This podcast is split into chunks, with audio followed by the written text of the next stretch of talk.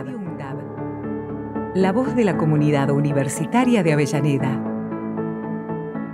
radioundab.edu.ar Escúchala.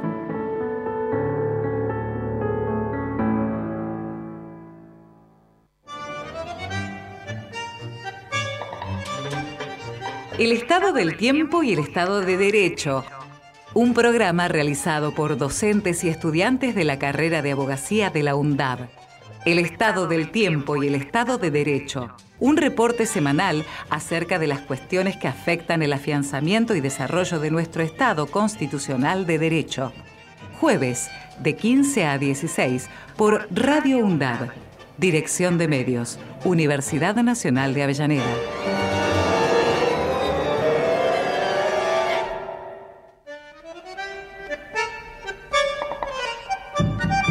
Buenas tardes. Hola Lu, ¿cómo estás? ¿Cómo estás? Marco, ¿todo bien? Allá Marcos nos, nos saluda. ¿Cómo estás, Lu? Todo bien, acá estamos ya este casi el fin de semana, así que viste que venimos cansada, queriendo que, ¿eh? llegue el sábado. No sé para qué, porque se pasa volando el sábado, el domingo. Me pasó las últimas veces, por ejemplo, que mm, arranco la semana y digo, ay, espero que venga el sábado. Llega el sábado y se me corta. Claro, no te y, no, y después ya pasó al lunes y se me fue volando. Aparte, bueno, con todas las cosas que hacemos, bueno, vos cuento que Luis hace mil cosas, así que nunca, nunca alcanza el tiempo, es verdad. Sí, por eso llego, la otra vez decía, deseo que el día tenga más de 24 horas o por lo menos que se haga... No sé si a Marcos le alcanza el tiempo, ¿le alcanza? No, tampoco. ¿Queremos un, día más o, que se estiren los las horas?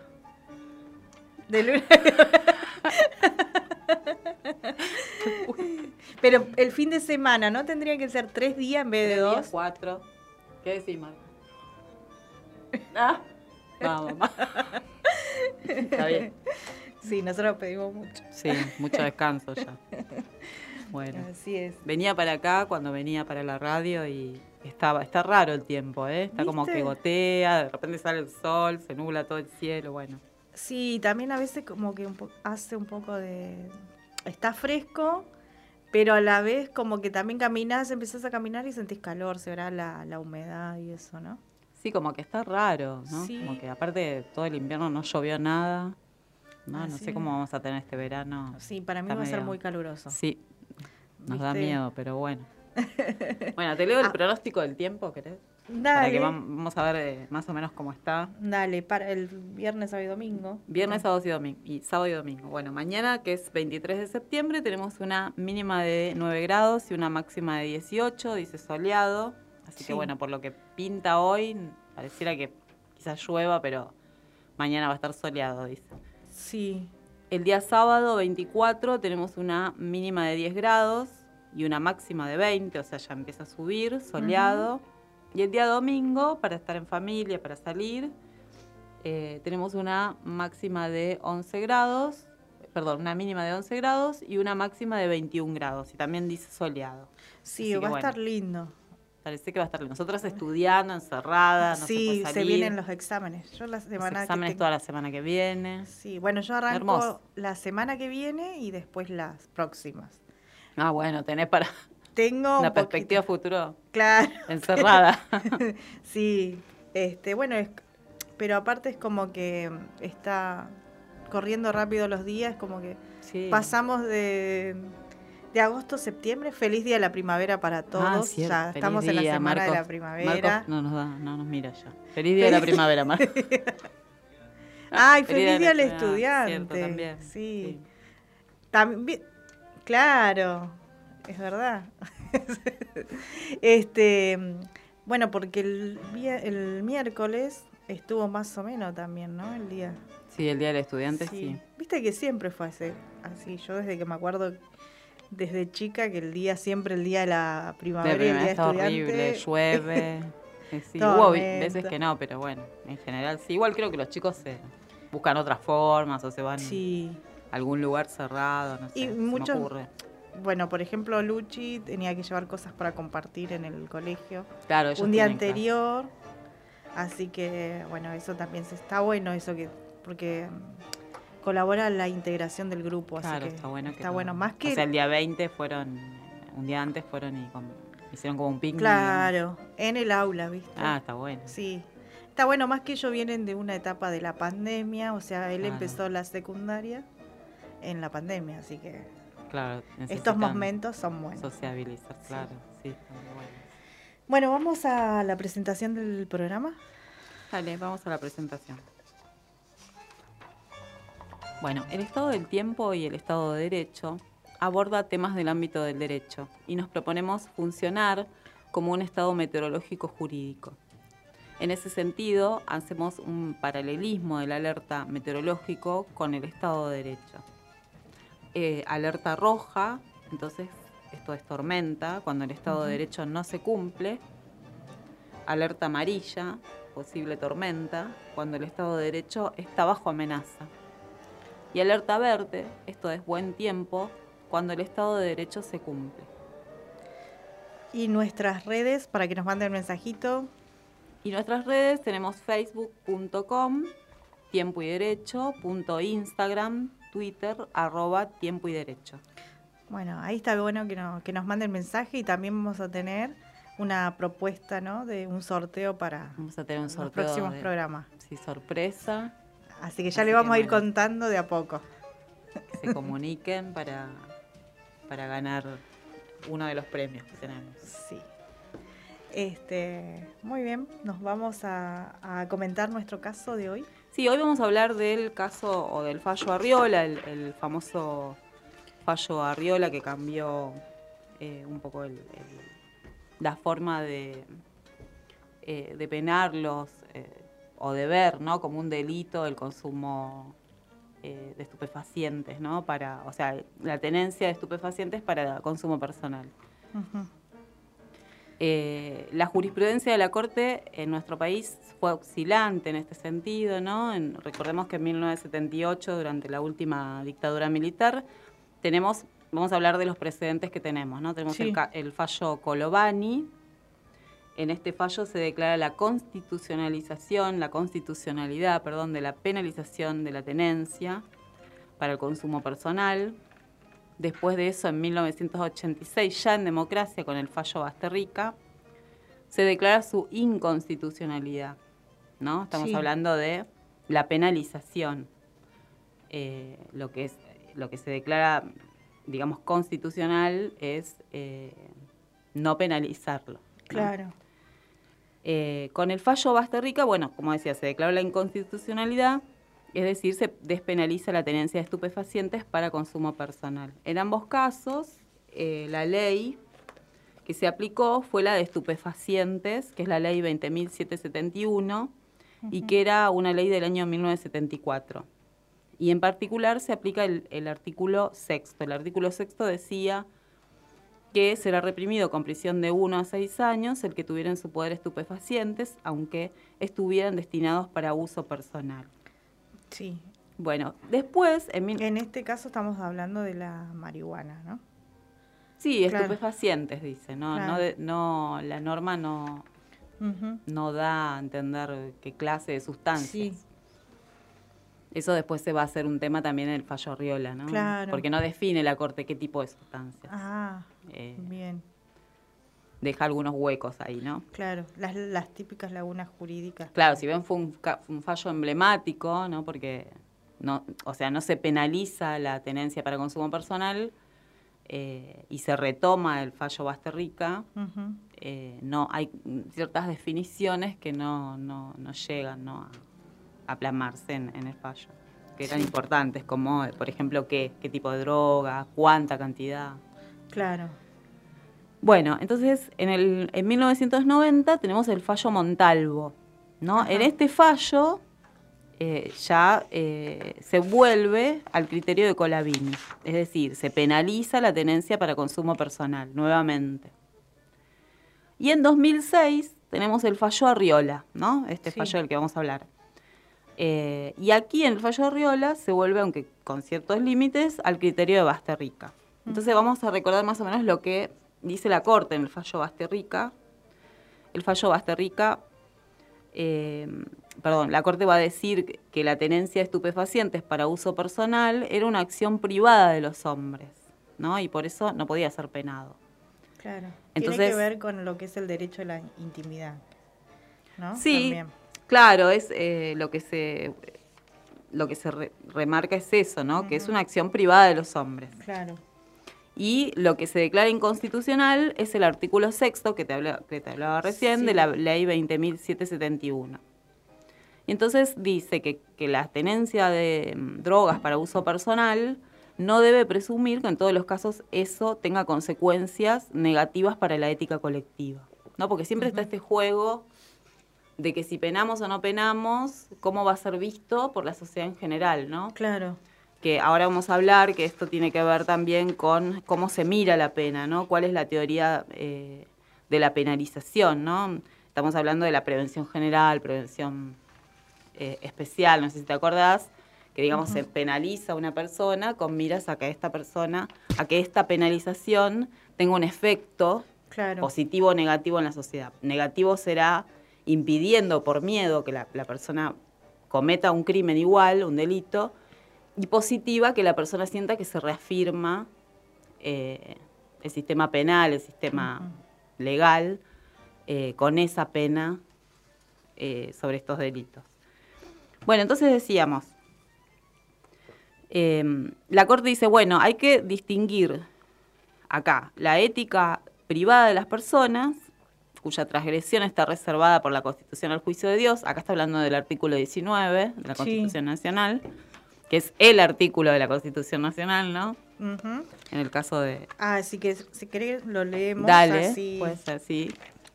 Este, lo recordamos. Acá dice, las acciones privadas de los hombres que de, ningún modo ofendan al orden y a la moral pública, ni perjudiquen a un tercero. Estas son solo reservadas a Dios y exentas de la autoridad de los magistrados. Ningún habitante de la nación será obligado a hacer lo que no manda la ley, ni privado de lo que ella no prohíbe. Perfecto. Bueno, eso es eh, lo que va a decir la Corte. Bueno, todo lo que no está permitido. Todo lo que no está, prohibido, está permitido. Claro. Entonces, por eso vuelvo a decir, eh, conviene distinguir aquí la ética privada de las personas, cuya transgresión está reservada por la Constitución al juicio de Dios, y la ética colectiva, en la que aparecen custodiados bienes e intereses de terceros. Que ahí vuelvo a remarcar esta esfera de eh, la, acción privada que vos decías, ¿no? La intimidad, ¿no? Siempre que no perjudica a terceros.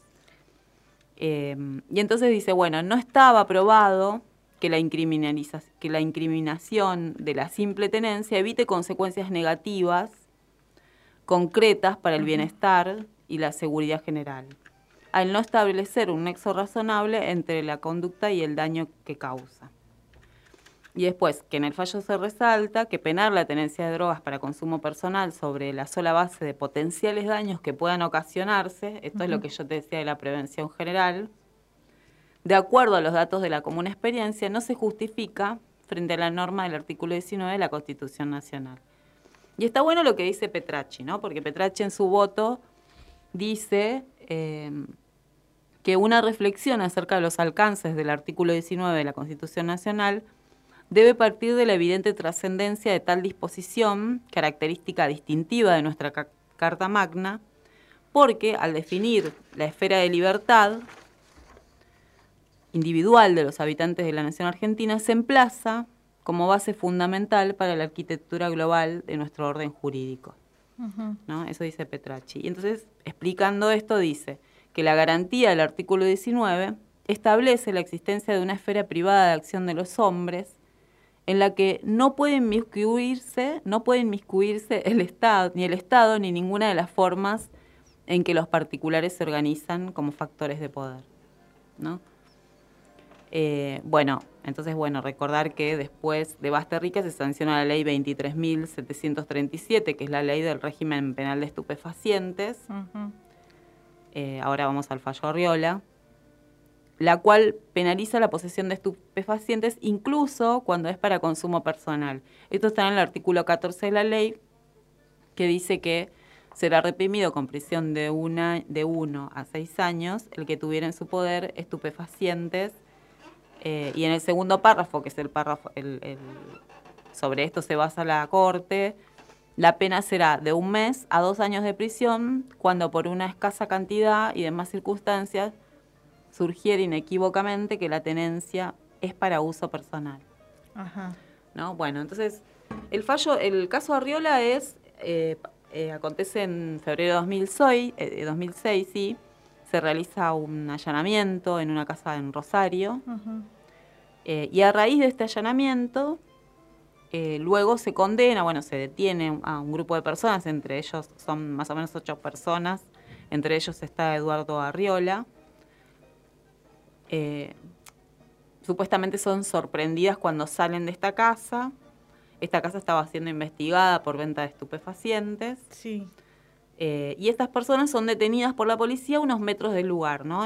cuando las detienen les encuentran eh, entre sus ropas alrededor de tres cigarrillos de marihuana.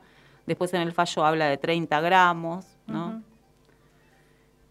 son alrededor de ocho personas y a Riola, Eduardo Riola, y a dos personas más, los condenan como autores del delito de tenencia de estupefacientes con fines de comercialización. Claro.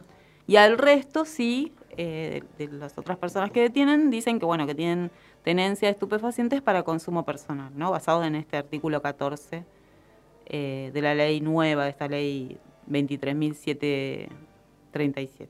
Uh entonces, bueno, en el fallo en sí, bueno, esto se apela porque él lo condenan, como te digo, a, como dice acá, ¿no? Eh, delito de tenencia de estupefacientes con fines de comercialización. Em, igual a los otros también, lo que pasa es que los otros les ponen consumo personal y la pena es menor. Em, y acá la Corte lo que hace en este, en este fallo es, eh, es contraponer el artículo este 14 de la ley 23.737 eh, con el artículo 19 ¿no? de la Constitución Nacional. Hace como una lectura más integral del sistema jurídico. ¿Te acordás lo que decía Zaffaroni? Que teníamos que ver la norma acoplada con todo el sistema jurídico eh, para poder hacer una lectura más garantista, digamos, ¿no? de los derechos. Y entonces la Corte dice que aquí hay un nuevo cambio jurisprudencial eh, que es el debate jurídico plasmado en Basterrica y Montalvo. ¿no? Recordemos que en uno no se penaliza el consumo y en el otro sí, en Montalvo sí. Se ha llevado a cabo con anterioridad a la reforma constitucional de 94, ¿no? estos dos casos, en Basterrica en el año 86 y en Montalvo en 1990. Entonces dice, hay que tener presente que eh, una de las pautas básicas sobre la que se construyó todo el andamiaje institucional que impulsó a la Convención Constituyente del 94 fue que incorporó los tratados internacionales sobre derechos humanos, ¿no? Como un orden equiparado a la Constitución Nacional misma, ¿no? Incorporamos, se incorporó el artículo 75, inciso 22, ¿no? Todos los tratados de derecho internacional. Y dice, así la reforma constitucional del 94 reconoció la importancia del sistema internacional de protección de los derechos humanos y no se atuvo al principio de soberanía ilimitada de las naciones.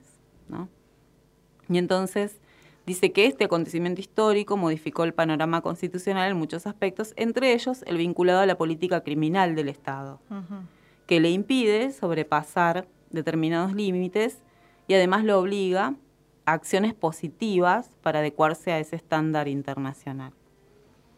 Y bueno, entonces va a hablar de los tratados de derechos humanos y estos tratados, dice, reconocen varios derechos y garantías previstos en la Constitución, entre ellos el derecho a la privacidad, ¿no? Que es lo que vos decías. Con el, derecho a la intimidad. A la intimidad, claro.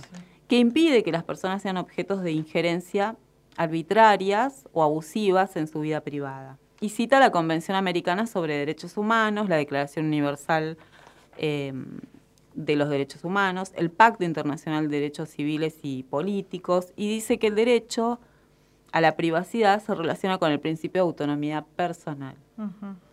¿no? Hace toda una construcción que significa que el ser humano se pueda desenvolver ¿no? en su vida eh, y que no se halle sujeto a cuidados o iniciativas del poder público, sino que sea autónomo, ¿no? que él pueda hacer. Em, es decir, dice, que posea la capacidad y la posee, en, base a esta mirada de derechos humanos, retiene para sí la capacidad de conducir su vida, resolver la mejor manera de hacerlo, valerse de, de medios e instrumentos para ese fin, seleccionados y utilizados con autonomía, que es la condición de la libertad, ¿no? Y que incluso este ser humano, esta persona, rechaza cualquier injerencia indebida. Esto exalta la autonomía y desecha tentativas opresoras que pudieran ocultarse bajo el supuesto de beneficiar al sujeto, ¿no? Estamos hablando de la, de la injerencia o del Estado metiéndose en el ámbito privado de la persona. Y después va a decir que el principio de dignidad del hombre, proclamado en el Sistema Internacional de Derechos Humanos, tiene más compatibilidad con la solución postulada con Basterrica. Claro. ¿No? Cuando Porque se declaró la inconstitucionalidad del caso. De ese artículo, claro, del artículo de la ley que eh, penalizaba la tenencia. Claro, que el Basterrica era también del año 1986, que lo habías dicho. Y bueno, y también se condena ahí a Gustavo Basterrica a la pena de un año de prisión en suspenso, multas y costa por considerarlo autor del delito de tenencia de estupefaciente. Eh, Basterrica estaba en una plaza y justo estaba fumando. Estaba fumando. ¿Cómo es? Un cigarrillo de marihuana. Claro. Comúnmente dicho porro, ¿no? Un porro. Claro. Ahí está. Un porrito. Tal cual. Así es. Eh, y ahí es detenido y después lo condenan, lo acusan y lo condenan a un año, dijiste, ¿no? Claro, un año. Y también, bueno, acá este, contra esta sentencia se interpuso un recurso extraordinario eh, sosteniendo la inconstitucionalidad de la misma, el mismo artículo que vos habías dicho, porque este es el precedente que dicta después para los otros fallos, el de Bastarrica, ¿no? Eh, y bueno, contra el artículo 6 de la ley claro, esa es la ley vieja. Esa ley es del 74. Es una ley de la dictadura. Después se reforma y aparece la ley eh, que dije 23.737 creo que es la nueva. Y ahí el tema es el artículo 14. Que, que el artículo 14 lo que tiene y toda la ley en sí es que tiene como una visión eh, de que la persona que tiene un problema con las adicciones hay que no solo la pena, sino que tratar de llevarlo a algún instituto para que pueda hacer algún tipo de tratamiento. Claro. Que eso no está en la otra ley, en la ley vieja. Bueno, y acá en el de Basterrica, bueno, la Corte Suprema hace lugar al recurso, revoca el fallo de la Cámara, ya que entiende que el artículo 6, bueno, de la ley 20.771 es inconstitucional por invadir la esfera de la libertad personal exenta de la valorización de los magistrados, los que estabas comentando. Claro, eso está en el artículo 19. Eh, bueno, y eso es lo que decíamos, ¿no? Que, que la Corte toma ese fallo, pero no lo toma solamente porque es un fallo que, porque recordemos que ese fallo es de anterior a la reforma, de 94, ¿no? No teníamos los tratados incorporados al, a la Constitución Nacional. Es verdad. Eh, entonces la Corte dice, bueno, es por los tratados porque ampliamos la base constitucional o la Constitución, pero además también es por el fallo, eh, por el precedente de Basterrica, ¿no? Que nos parece que van más en consonancia con esta Constitución nueva, eh, reformada después del 94.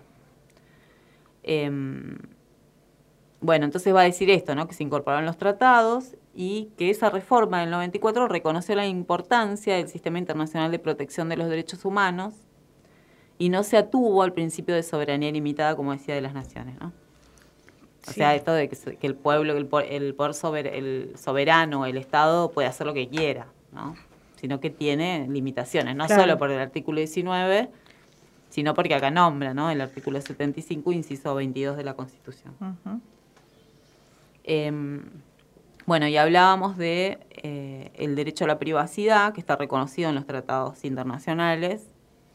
Eh, dijimos esto de la esfera de la libertad, que se relaciona con la esfera de la libertad, la privacidad, la autonomía de la persona. Y después el principio de dignidad del hombre, ¿no? Del ser humano, podríamos decir ahora. estos fallos son fallos viejos. Em, que también está proclamado en el Sistema Internacional de Derechos Humanos. Y entonces, bueno, como te decía, ahí dice la Corte, bueno, esto tiene más que ver con el principio con lo postulado en Basterrica, ¿no? Porque dicho principio que consagra la dignidad del ser humano se opone a que sea tratado utilitariamente. ¿Por qué utilitariamente? Que es lo que yo te decía de la utilización de la pena, la función de la pena, eh, como una forma em, de prevenir el delito en las personas, ¿no? Que es las la teorías de la prevención general y de la prevención especial, eh, que, que, hablábamos hoy hace un ratito cuando empezamos a hablar de este tema.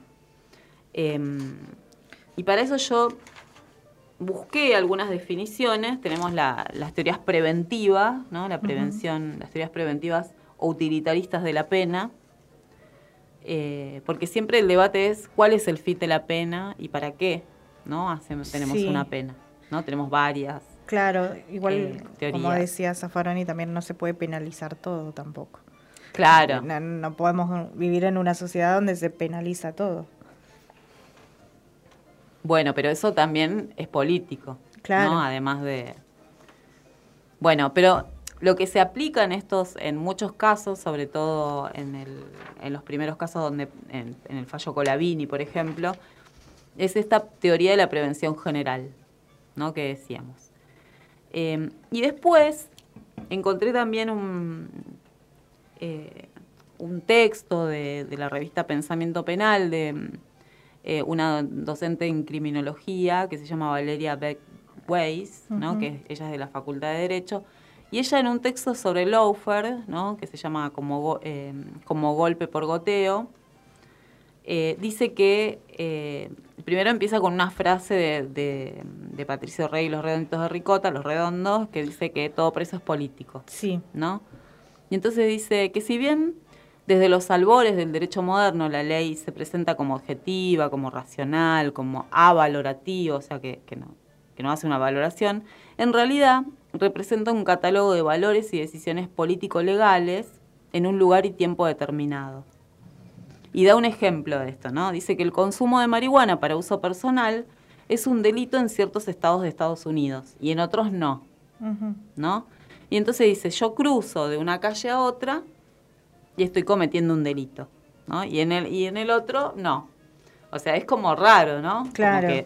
y entonces dice, bueno, esto lo que demuestra es que no acarrea un mal, eh, que no tiene un mal en sí, que no es intrínseco eh, eso, ese supuesto delito, delito, sino que su valoración legal depende de decisiones de política criminal discrecional, ¿no?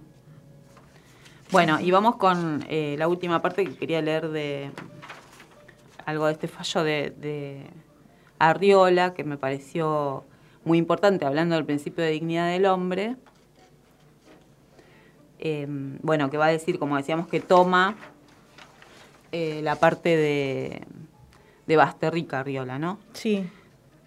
Y después, bueno, también dice, porque en ese fallo lo que se lo que cambia con Basterrica también es em, que se que se pone a las personas que habían sido incriminadas como víctimas, ¿no?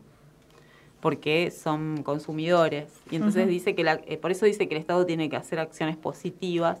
También se pide al Estado que se ocupe eh, y se le dice que no se puede utilizar el sistema judicial para penalizar eh, determinados delitos o, o, hacer determinadas cosas que el Estado no hace, ¿no? Como por ejemplo combatir el narcotráfico, eh, tratar de ver las personas que tienen un problema con el consumo, que son políticas y tienen que ver con la responsabilidad del Estado. Em, y bueno, y esto de que no conviene incriminar al consumidor, ¿no? Porque eh, para atrapar a los verdaderos eh, criminales, ¿no? Los que son los que venden realmente la marihuana. Y después dice que también es importante porque dice que el derecho internacional em, no ha, digamos, eh, reconocido, o sea, no, no dice que se tiene que penalizar en ningún lado el consumo por tenencia, o sea, la tenencia para consumo, perdón.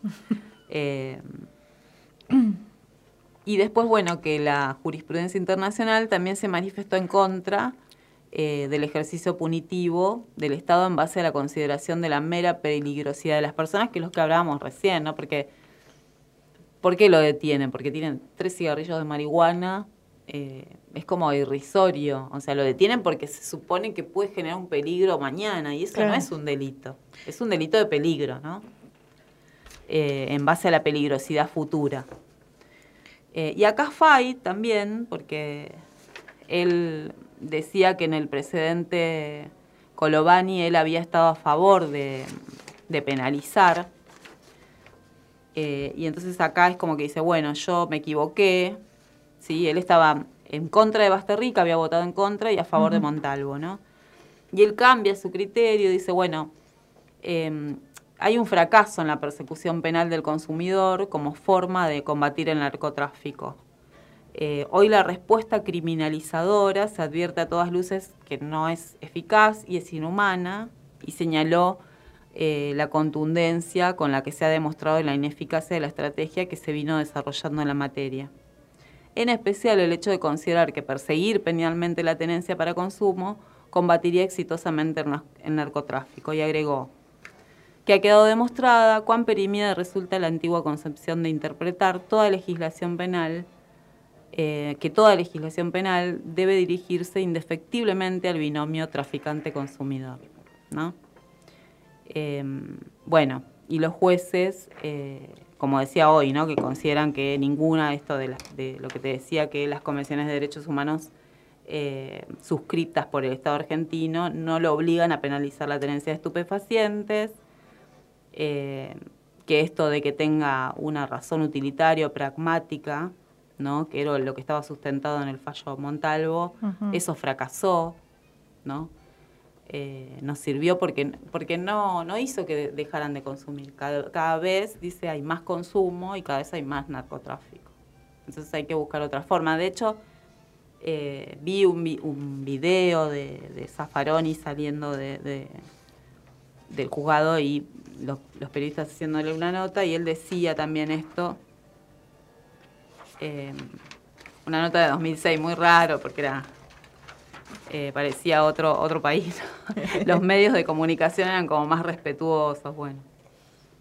Y Zaffaroni decía en esa entrevista en 2006 dice, estamos hablando de tóxicos, estamos hablando de salud, estamos hablando de uso y abuso, estamos hablando de educación sanitaria y si estamos hablando de dependencia, estamos hablando de enfermedad, ¿no? Él, bueno, él lo ponía, estamos hablando del año 2006. Y nada de eso se puede resolver con el Código Penal. claro. Sí, esto de, eh, penalizar todo. Claro, se puede... Corregir a la sociedad a través de la penalización. Claro, es como que le dicen, bueno, al derecho penal, bueno, solucioname esto que yo no puedo, que no quiero, porque también, ¿no? Eso, el Estado es por acción o omisión, no es solamente porque hace, sino porque a veces no hace.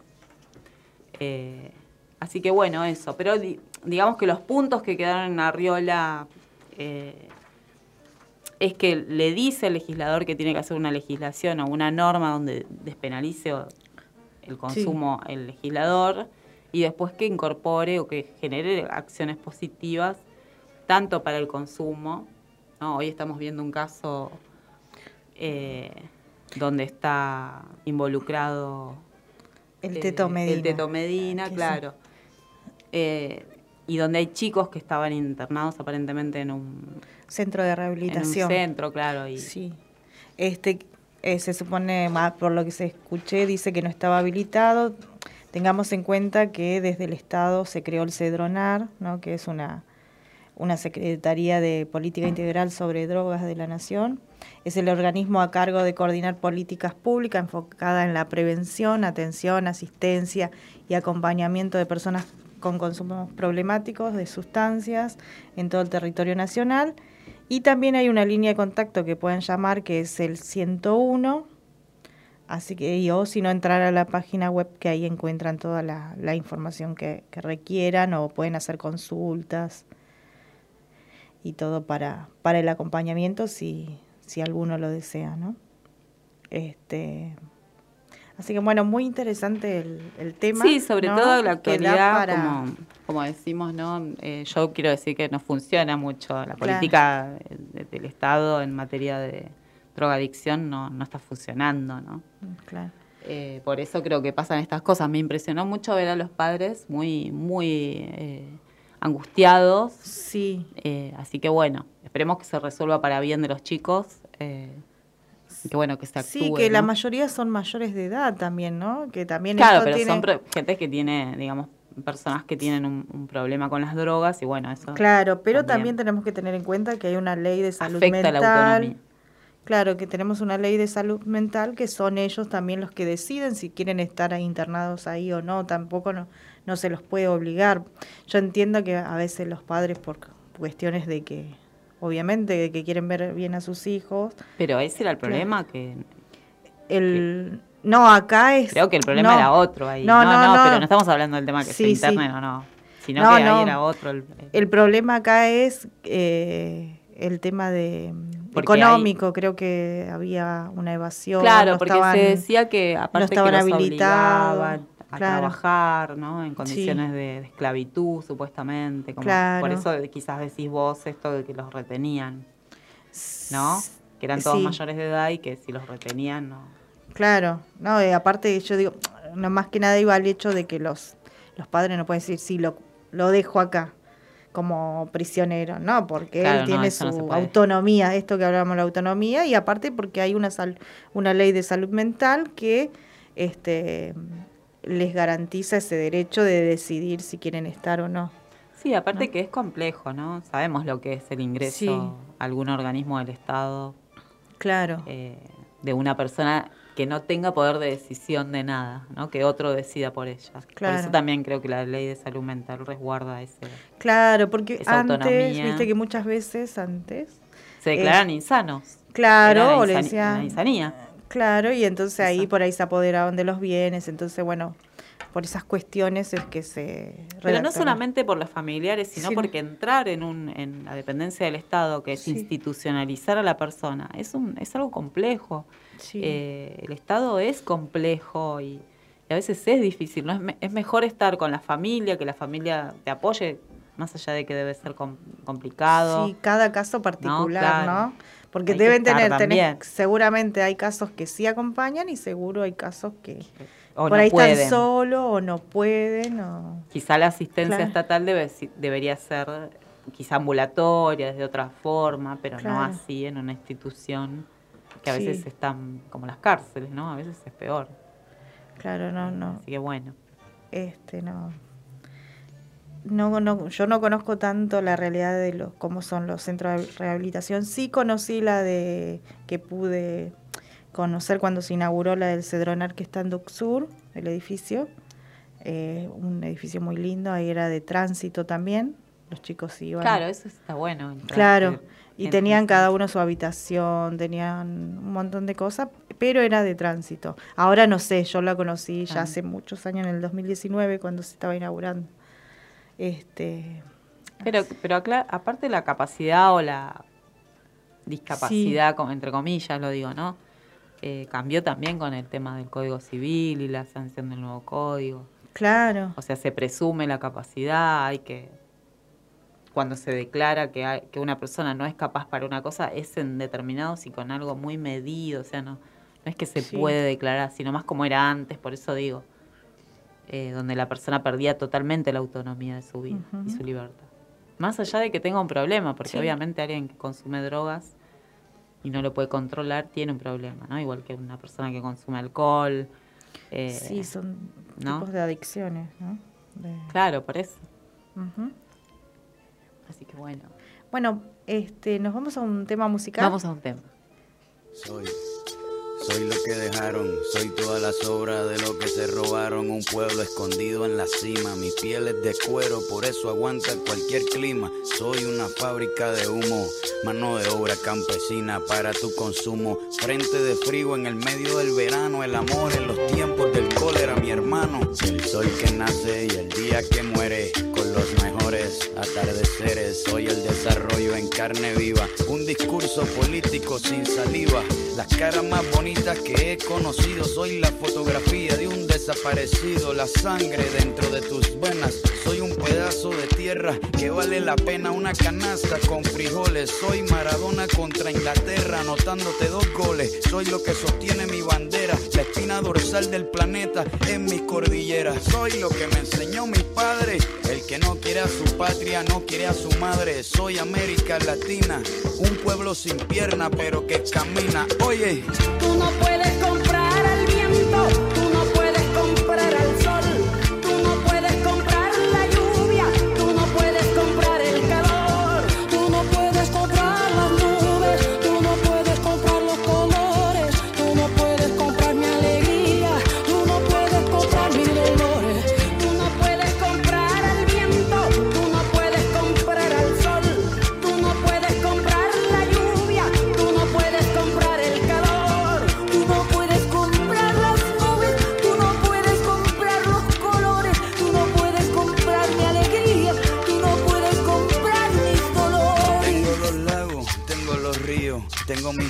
Pa' cuando me sonrío, la nieve que maquilla mis montañas. Tengo el sol que me seca y la lluvia que me baña, un desierto embriagado con peyote, un trago de pulque para cantar con los coyotes, todo lo que necesito.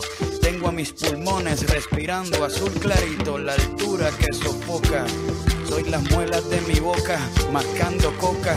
El otoño con sus hojas desmayadas, los versos escritos bajo la noche estrellada una viña repleta de uva, un cañaveral bajo el sol en Cuba. Soy el mar Caribe que vigila las casitas, haciendo rituales y agua bendita, el viento que peina mi cabello. Soy todos los santos que cuelgan de mi cuello, el jugo de mi lucha no es artificial porque el abono de mi tierra es natural. Tú no puedes comprar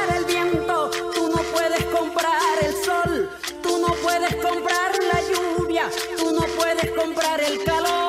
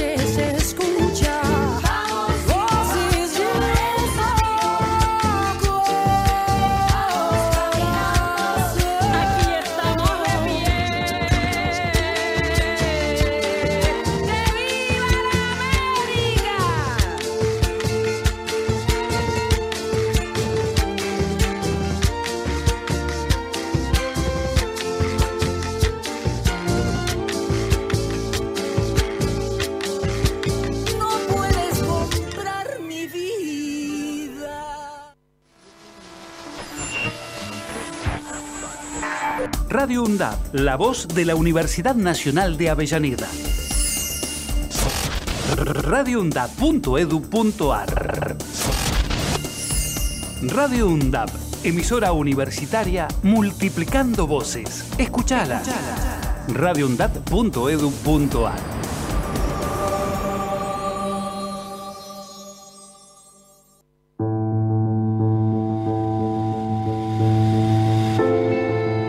Embajada Británica en Argentina promocionó una competición universitaria denominada ¿Por qué me gustaría conocer a mis vecinos de las Islas Falkland?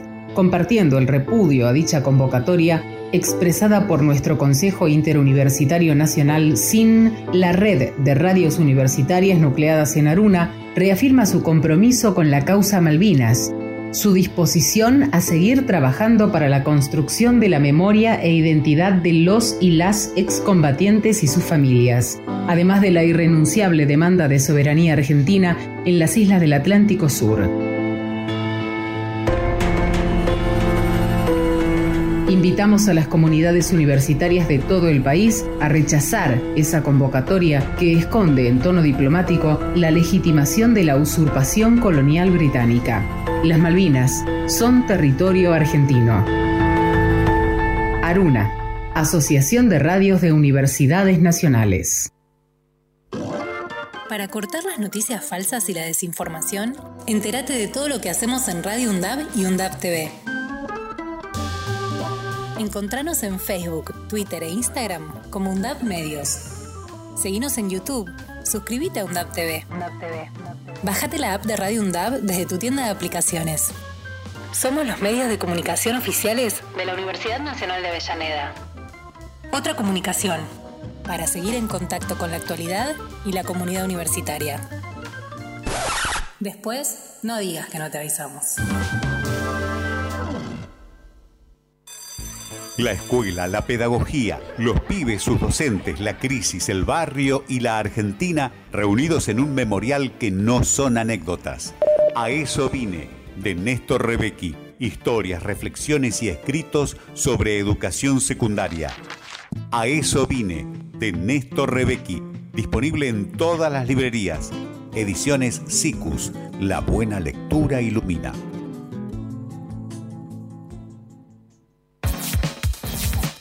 Aruna, Asociación de Radiodifusoras Universitarias Nacionales Argentinas. Somos 63 radios en cada región del país. De este a oeste y de oeste a este. Somos radios universitarias. Somos plurales. De norte a sur y de sur a norte. Somos federales. Recorriendo todas las regiones. Somos Aruna. Todas las provincias. Comunicación Federal.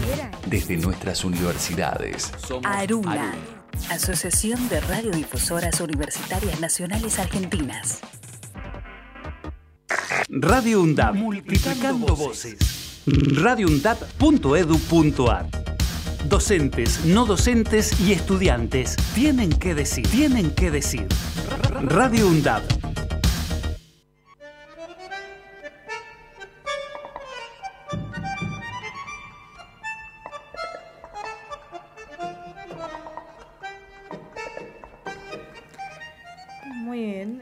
Continuamos.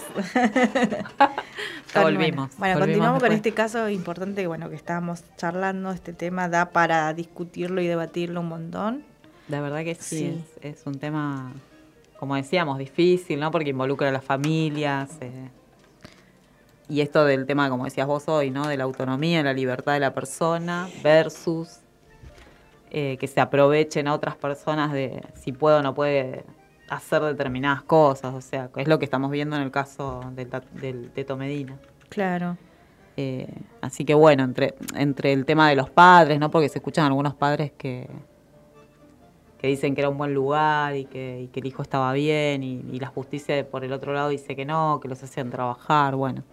Claro, aparte también ahí los, los propios eh, chicos generan un vínculo y, y todo, ¿no? Ahí en, Claro, por eso. Eh, una de las mamás lo escuché decir que el hijo le decía que él se despertaba en ese lugar y se sentía bien. No hacía mucho tiempo que, había estado con problemas.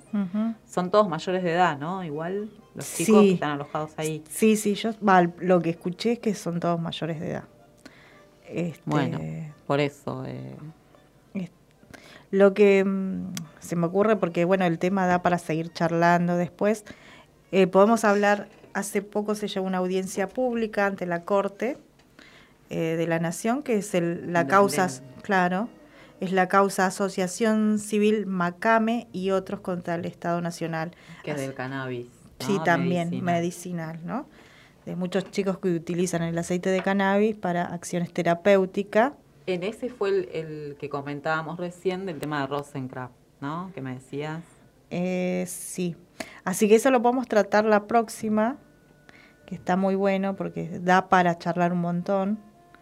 Este, claro, sobre todo también esto que eh, hablábamos eh, fuera, cuando estábamos en la, en la pausa, eh, Luciana comentaba que Rosencraft, el, supremo de la Corte, como que tenía un prejuicio ¿no? sobre el tema del cannabis medicinal, sobre la gente que lo producía en su casa y, así que bueno, eso también eh, deberían tomar un poco el caso Arri eh, Arriola para ampliar un poco la mirada en base a los tratados. Pero sí, lo vamos a tratar. Eh, sí, más en, profundidad.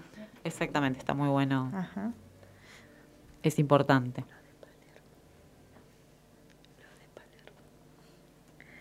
Este, sí, vamos a seguir charlando este, sobre este tema. Y bueno, y este caso también, el que hablábamos recién, que vamos a hablar este, la próxima, este, ¿cómo es? Tiene que ver con casos de, unos casos en Santa Fe también, que las mamás cultivaban este, el aceite para, para sus niños. Y, bueno, y ahí este, lo, le, le, iniciaron causas, obvio, por tenencia, ¿no? Y entonces, bueno, pero si hay estos chicos necesitan ese aceite y el Estado no le provee de ese aceite, ¿dónde los consiguen? ¿no? Porque para que estén mejor terapéuticamente y puedan llevar bien su salud, necesitan de ese aceite. Entonces, bueno, si no hay un Estado que provee, ¿qué pasa? ¿no? Así que bueno, eso después lo vamos a, charlar para la próxima. Eso lo vemos la, próxima. Sí, no, eh, decir nada más que a veces, eh, digamos, los prejuicios que hay eh, cuando el consumo es, hablando del consumo, ¿no? En, un lugar y en el otro, en el conurbano o en la cava, ¿no? Una cosa es cool y la otra ya es, es un delito, ¿no? Claro, depende del lugar, ¿no? Perdés la autonomía, como decía eh, esta eh, criminóloga de la UBA que yo te leí hoy, perdés, este, digamos, la autonomía a medida que cruzás del otro lado del puente Purredón. Claro. Es así para la corte. Para algunos por lo menos esta corte que tiene perdió mucha legitimidad, ¿no? Valeria Weiss decía esto, ¿no? La, criminóloga, profesora de la UBA y la Universidad Nacional de Quilmes. Eh, así que bueno, nos vamos entonces. Dale, nos vamos hasta el próximo jueves. con otro tema y después vamos a volver por este tema porque es, interesante, sobre el, este, lo que está pasando en este caso especialmente de la audiencia pública del caso de este, Macames y otro contra el Estado Nacional. Y también con las novedades, ya le vamos a decir, eh, la ah, sorpresa del sorteo. premios y, y las consignas, cuáles van a ser. Así que nos vemos el próximo jueves. Nos vemos el próximo jueves. Buena semana. Saludos a Javi y a todos los compañeros. Chau Marcos. Chau.